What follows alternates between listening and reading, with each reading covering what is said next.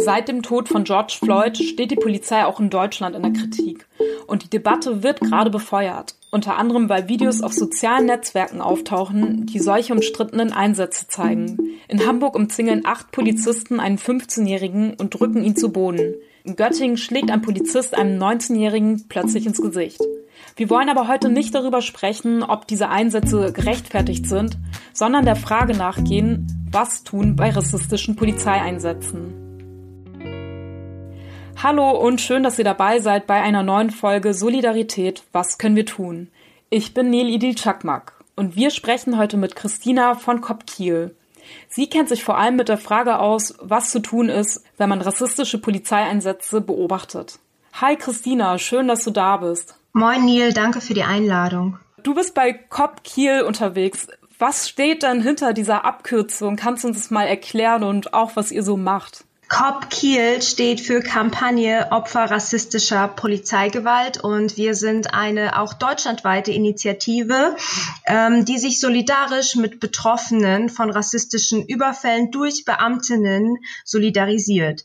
Ähm, das heißt, wir sind eine Art Lobby und Interessensvertretung, die die Position von Betroffenen rassistischer Gewalt stärken möchten. Und wir sind jetzt halt aus Kiel und sind sehr, sehr eng vernetzt mit weiteren Gruppierungen in Deutschland.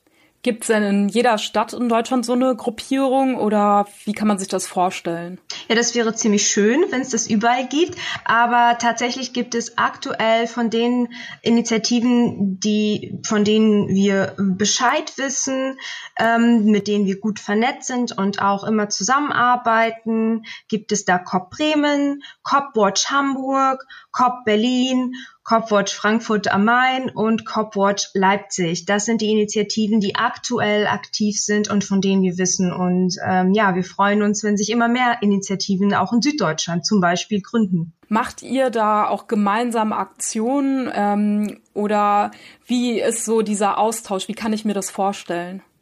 Hm, jetzt während Corona treffen wir uns vermehrt, vermehrt online logischerweise, was natürlich auch etwas leichter ist wegen der ganzen Distanz, beispielsweise zu Berlin oder Bremen.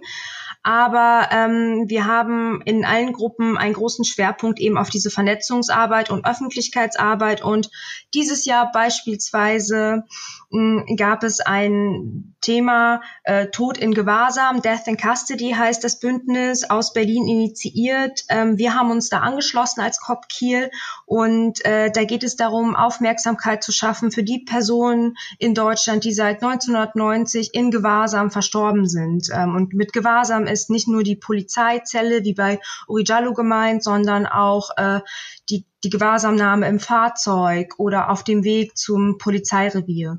Genau, zu nennen sind da beispielsweise Tono Mumbuda aus Hamburg, Urijallo, der Fall ist bekannt, äh, Hussam Fadel in Berlin. Ähm, das sind alles Tote von, Poli von rassistischen Polizeigewalt. Ähm, genau. Ich habe den Eindruck, da wird noch nicht so viel drüber berichtet, über dieses Thema. Also zumindest ist mir das noch nicht so begegnet, ähm, außer bei Uri Jalo. Woher wisst ihr das?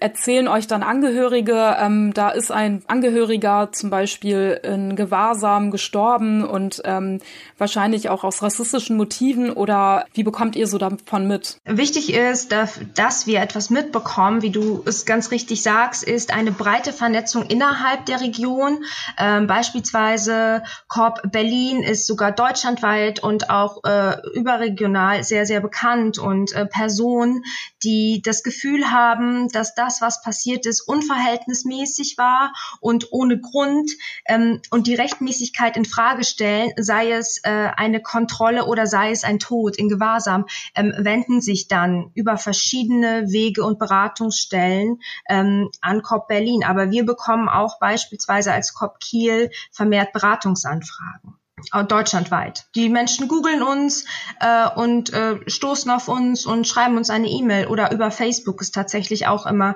eine sehr niederschwellige Art, uns zu kontaktieren. Also das heißt, ihr hört dann einmal von tragischen Vorfällen im Gefängnis und dann ähm, ist ja auch noch so der Fall, dass zum Beispiel jetzt auch auf den ganzen Videos zu sehen, die in letzter Zeit vermehrt ähm, auf den sozialen Netzwerken auftauchen, dass Menschen von der Polizei zum Beispiel kontrolliert werden oder ähm, ja vielleicht sogar Gewalt erleben und Was äh, würdest du sagen, ab wann kann man denn davon sprechen? Also wann weiß ich dann, ein Polizeieinsatz ist womöglich nicht angemessen? Wir sprechen jetzt ja auch in Deutschland oder verwenden den Term von Racial Profiling. Ähm, ich benutze das jetzt auch im Weiteren und damit ist verschiedene Arten der Gewaltanwendung basierend auf rassistischer Zuschreibung gemeint. Und ähm, ich versuche das mal vereinfacht darzustellen. Ähm, ähm, Racial Profiling ist dann, wenn eine anlasslose Kontrolle durchgeführt wird aufgrund von zugeschriebener Merkmale, sei es Herkunft, sei es ethnische Zugehörigkeit, sei es religiöse Zugehörigkeit oder sprich oder schlichtweg ähm, äußerliche Merkmale wie Hautfarbe oder ja daran gemessen vermeintliche Herkunft. Genau. Also es gibt keinen Anfangsverdacht ähm, für eine Tat dieser spezifischen Person, sondern sie wird nur kontrolliert, weil vermeintliche Merkmale passen. Gibt es dazu auch ähm, Statistiken oder Untersuchungen ähm, eurerseits? Es gibt keine Statistiken. Die Dunkelziffer ist wahnsinnig groß oder das Dunkelfeld an sich ist sehr groß. Was wir versuchen, ist in unserer Arbeit Fälle zu dokumentieren und sei es äh, Zeuginnen, ähm, mailen uns und schreiben, was sie gesehen haben. Das ist das, was wir dokumentieren. Wir entwickeln dadurch eine immer sensibilisiertere Wahrnehmung auf unsere Stadt beispielsweise oder die Region, in der wir leben. Aber ähm, da möchte ich gerne auf die Chroniken von COP Berlin verweisen. Die gibt es jetzt mittlerweile seit fast 20 Jahren, äh, werden da rassistische Vorfälle in Berlin dokumentiert, anonymisiert und sind für jeden unter COP Berlin äh, online als PDF runterzuladen. Und da kann man sich äh, verschiedene Fälle ähm, ja, durchlesen. Also es ist die einzige Art von Dokumentation, die es tatsächlich gibt. Ja, diese Chroniken, die würden wir auf jeden Fall in unseren Show Notes auch verlinken. Ähm, und jetzt ist ja auch aktuell in der Debatte, ob die Polizei auf Rassismus untersucht werden soll. Und da ist ja unser Bundesinnenminister Horst Seehofer dagegen. Ähm, ihr habt jetzt mit COP Berlin schon einige Zahlen dokumentiert. Glaubst du denn, ähm, so eine Untersuchung würde etwas bringen ähm, in Bezug auf rassistische Polizeikontrollen? Ob würde sich da etwas verbessern? Also äh, definitives Ja. Ähm, die Polizei ist eine staatliche Behörde, eine Institution. Die Polizistinnen sind Beamten und haben das Gewaltmonopol inne. Und ich denke, wenn wir jetzt mal ganz banal von Qualitätssicherung äh, sprechen, allein dadurch sollte es gerechtfertigt werden. Ähm, und nochmal noch mal einen Schritt zurück zu Rassismus ist für uns ein gesamtgesellschaftliches Problem. Es geht nicht darum, dass die Polizei an sich äh, die Bastion der Rassisten Rassistinnen ist, sondern dass wir ein gesamtgesellschaftliches Rassismusproblem haben. Sprich, es ist strukturell. Es wird in jeder Institution, in jeder Behörde, in jeder Kleinsteinheit von Gesellschaft sichtbar. Auch, ähm, auch ich handle und denke rassistisch. Also es, es geht nicht äh, darum zu sagen, wir haben jetzt äh, die Quelle des Rassismus identifiziert, sondern es geht, ähm, es geht schlichtweg um äh, Machtasymmetrien in der Gesellschaft.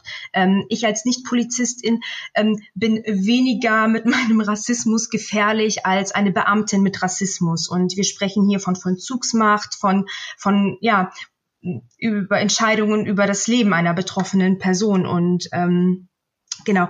Für uns ist es wichtig, A, eine Lobby für Betroffene zu sein, ihnen eine Stimme zu geben und nicht das mehrheitsweiße Deutsch äh, äh, deutsche Bild von Polizistinnen zu prägen, die natürlich nicht zu der betroffenen Gruppe gehören, ergo nicht diese Erfahrungen haben, sprich es existiert nicht. Und das ist das, was ähm, Horst Seehofer weiter äh, torpediert, dieses Bild. Und wir gehen von einer anderen Richtung und sagen, wir müssen die Perspektive von Betroffenen in den Fokus stellen. Sie haben die das Erfahrungswissen, was ähm, ja die Wahrheit letztlich ist und ähm, nicht das Verschweigen von rassistischer Polizeigewalt. Und ähm, wir sind äh, entschlossen gegen die Einzelfallthese. Ein Einzelfall ist, wie das Wort sagt, ein Einzelfall und darüber können wir in Deutschland schon nicht mehr sprechen.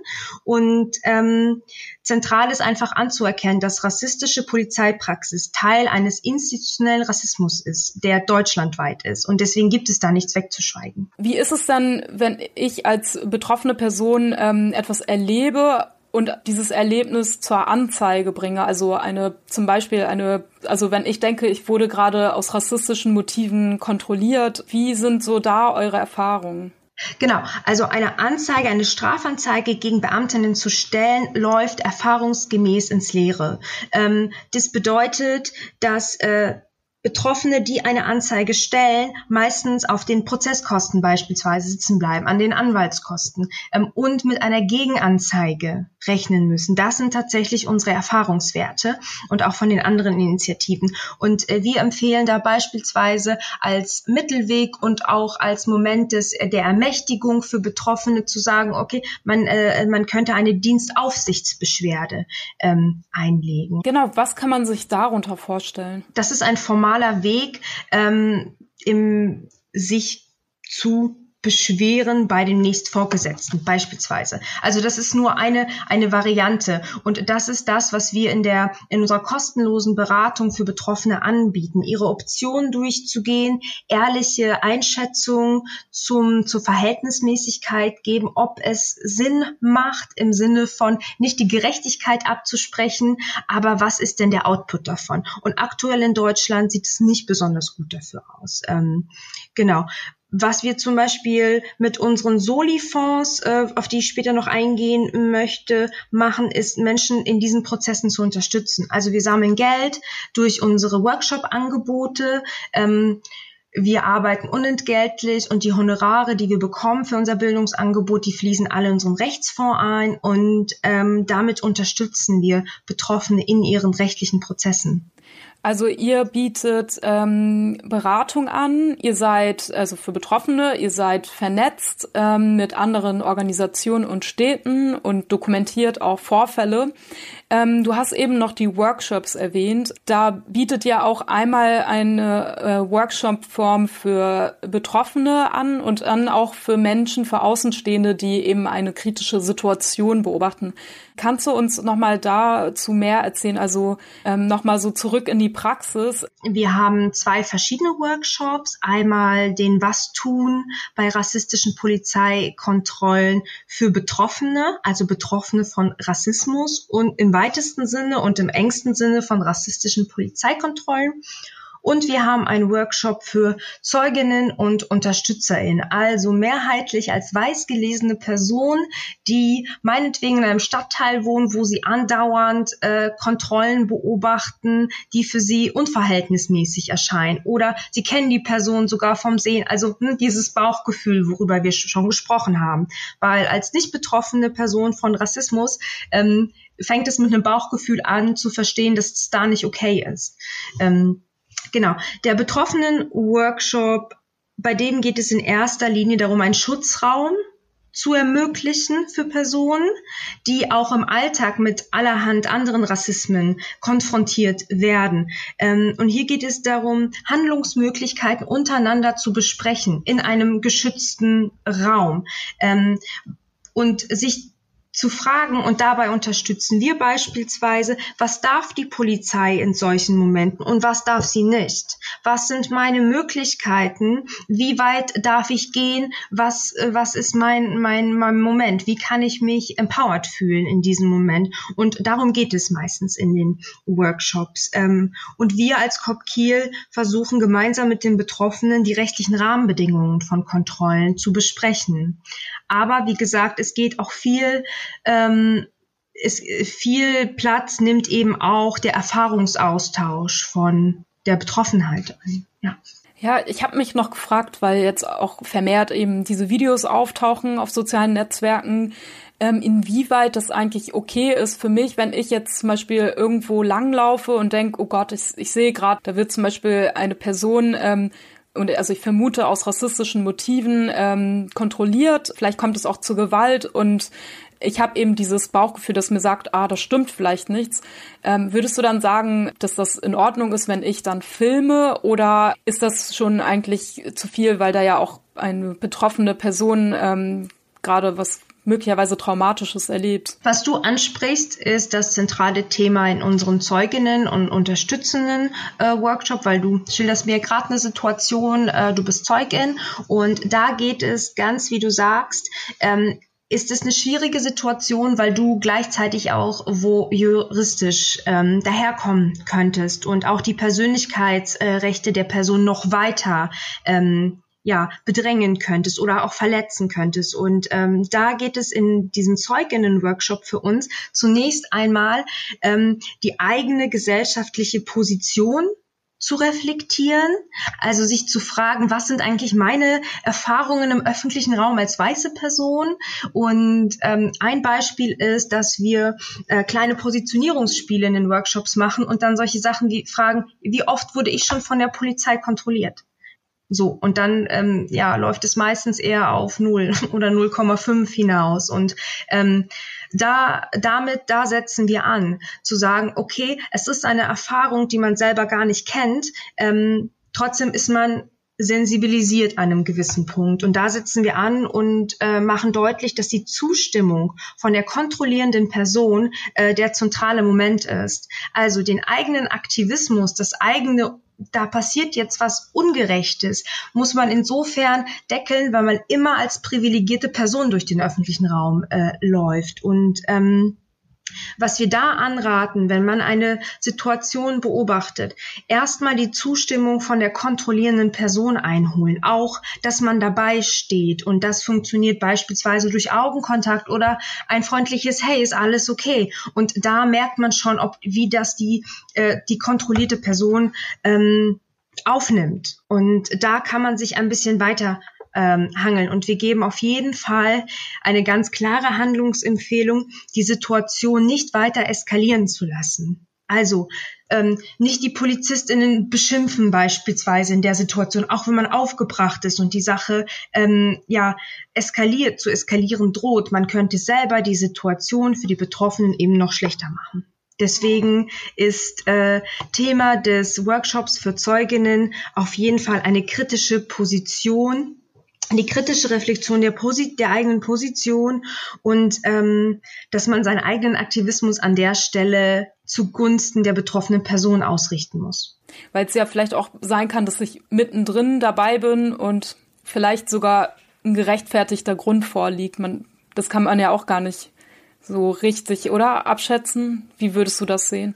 Es ist auf jeden Fall immer das Problem des Abschätzens, aber ich würde viel mehr auf der Seite der Betroffenen bleiben. Und wenn man sich vorstellt, dass die Person das jetzt schon zum dritten Mal am Tag erlebt und aber zu einem Termin muss, weil das ist ja der, der alltägliche Ausnahmezustand von Personen, die immer wieder rassistisch kontrolliert werden oder die Identität festgestellt werden. Das könnte schon das dritte Mal an dem Tag sein und die Person hat einen dringenden Termin beim Amt, beim Arzt. Und da möchte die Person das einfach nur hinter sich bringen, Ausweis zeigen, Rucksack aufmachen und so weiter und so fort und dann schnell zum Termin. Und wenn man dann anfängt, die Situation eskalieren zu lassen, macht man es einfach nur schlimmer. Okay, also ich nehme mit, wenn ich jetzt als Zeugin an einem Ort vorbeigehe, dass ich ähm, erstmal ähm, die Zustimmung hole von den Betroffenen, wenn ich denke, das muss man jetzt filmen, dass ich sage, ich, ich filme das äh, zumindest, dass ich das einmal äußere und wenn die Person damit nicht einverstanden ist, dass ich das auch unterlasse und äh, dass ich jetzt nicht noch dafür sorge, dass die Stimmung aufgeheizt wird, sondern dass ich das äh, beobachte und dabei bin ähm, und ruhig bleibe.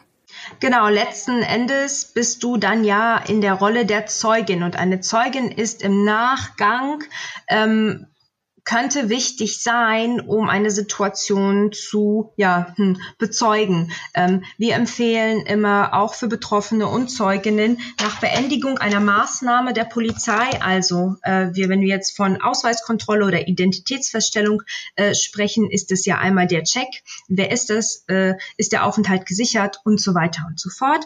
Ähm, oder ist das die gesuchte Person, was auch immer diese anhaltslosen ähm, Kontrollen für eine Intention haben, ähm, ist es wichtig zu wissen, beispielsweise, dass man keine Aussage tätigen muss.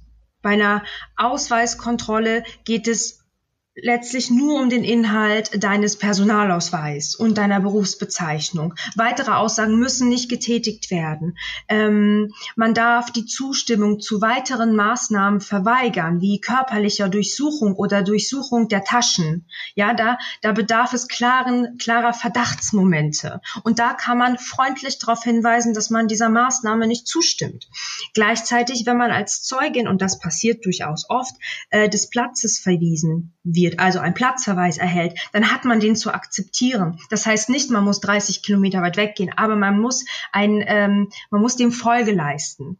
Und äh, in diesem Beispiel ist es wichtig, ähm, die Maßnahme sich bestätigen zu lassen. Also, dass man einen Platzverweis bekommen hat mit Unterschrift. So erhält man ähm, im besten Falle die Dienstnummer der Beamten und kann so im weiteren, im Nachgang der betroffenen Person ähm, verschiedene Momente der Zeugenschaft anbieten. Wenn ich mich jetzt äh, mit dem Thema noch weiter beschäftigen möchte, dann ähm, kann ich dann bei euch einen Workshop besuchen. Wie läuft das da ab? Genau, wir bieten unsere Workshops nicht regelmäßig an, sondern vielmehr auf Anfrage. Aber jetzt in deinem Beispiel könntest du dich mit anderen Leuten zusammenschließen, vielleicht eine äh, lokale Initiative anschreiben und dann gemeinsam einen Workshop organisieren. Aktuell bieten wir Webinare an, ähm, was äh, ich sag mal die die, die Live-Version der Workshops angeht, ist es momentan eher schwierig, genau. Aber die Online-Workshops bieten wir gern deutschlandweit ein. Und da ist es auch wichtig zu wissen, für wen ist es. Also das fragen wir auch immer, ähm, an wen ähm, richtet sich der Workshop und so weiter. Wenn ich jetzt auf der anderen Seite stehen möchte und eure Initiative unterstützen möchte, wie kann ich das tun? Einfach äh, schreiben, einfach sich bei uns melden. Wir freuen uns immer über neue Leute, aber nicht nur wir, sondern auch alle anderen Initiativen äh, in Deutschland weit freuen sich immer über Unterstüt Unterstützung. Ähm, wir arbeiten alle freiwillig und unentgeltlich und ähm, sind sehr auf Spenden angewiesen und ähm, genau besucht Solidaritätsveranstaltungen, folgt uns und den anderen Gruppen auf Twitter und ähm, ja spendet in unseren Rechtsfonds. Also finanziell kann ich euch unterstützen oder mit meiner Zeit. Ähm, gibt es dann noch etwas, was du uns unbedingt mitteilen möchtest heute? Also ich glaube, wichtig ist für mich zu sagen, dass äh, viele fragen sich, was können sie tun und ähm, wie, wie sieht Solidarität in unserer Gesellschaft aus und ähm, weil auch euer Titel so heißt, äh, Solidarität. Äh, und äh, darüber habe ich mir Gedanken gemacht und habe mich gefragt, wer ist diese Gesellschaft eigentlich? Und ähm, wenn wir über Racial Profiling sprechen, dann sprechen wir auf jeden Fall von Sicherheit und Unsicherheit. Sicherheit für die weiße Mehrheitsgesellschaft, der auch Sicherheit suggeriert wird, beispielsweise in sogenannten Brennpunkten einer Stadt ähm, erfahren, erfährt die Mehrheitsgesellschaft durch vermehrte Polizeipräsenz ist eine, eine Art von Sicherheit und äh, Personen, People of Color, ähm, rassifizierte Personen, äh, erfahren Unsicherheit durch die stetige Polizeipräsenz, weil sie immer mehr Racial Profiling dann eben ausgesetzt sind. Und ähm, genau, deswegen habe ich mich sehr, äh, habe ich mich gefragt, wer ist diese Gesellschaft? Und ich denke, ähm, der springende Punkt ist, dass wir einsehen müssen, dass wir ähm, vom rassistischen in einer rassistischen Gesellschaft leben, ähm, dass wir alle andauernd dazu beitragen ähm, als Mehrheitsgesellschaft, als privilegierte Person und dass wir ähm, Betroffenen zuhören müssen und nicht hinterfragen müssen, äh, was sie erfahren haben. Und das ist gerade bei Racial Profiling an dem Punkt, an dem wir im Diskurs gerade sind, zentral, ähm, den Betroffenen Glauben zu schenken und nicht wie Horst Seehofer sagt, es gibt es nicht, weil es verboten ist, weil das ist einfach nicht wahr. Das ist eine schöne abschließende Message, also ähm, den Betroffenen zuhören, ihnen Glauben schenken und ja, aufmerksam sein. Vielen, vielen Dank für deine Zeit und schön, dass du dabei warst. Tschüss. Falls ihr euch bei COP Kiel oder COP in Bremen oder Berlin engagieren wollt, den Link werden wir auf jeden Fall in unseren Show Notes hinzufügen und auch alle anderen Tipps, die du uns äh, mitgegeben hast, Christina. Und wenn ihr wichtige Projekte kennt, äh, Menschen, mit denen wir hier unbedingt reden sollten, dann schreibt uns auch gern eine E-Mail an solidaripod@gmail.com oder einfach eine Nachricht auf Instagram. Hören könnt ihr uns übrigens auf Spotify, Deezer oder Apple Podcast. Wir freuen uns über ein Abo. Tschüss und bis zum nächsten Mal und tschüss auch Christina.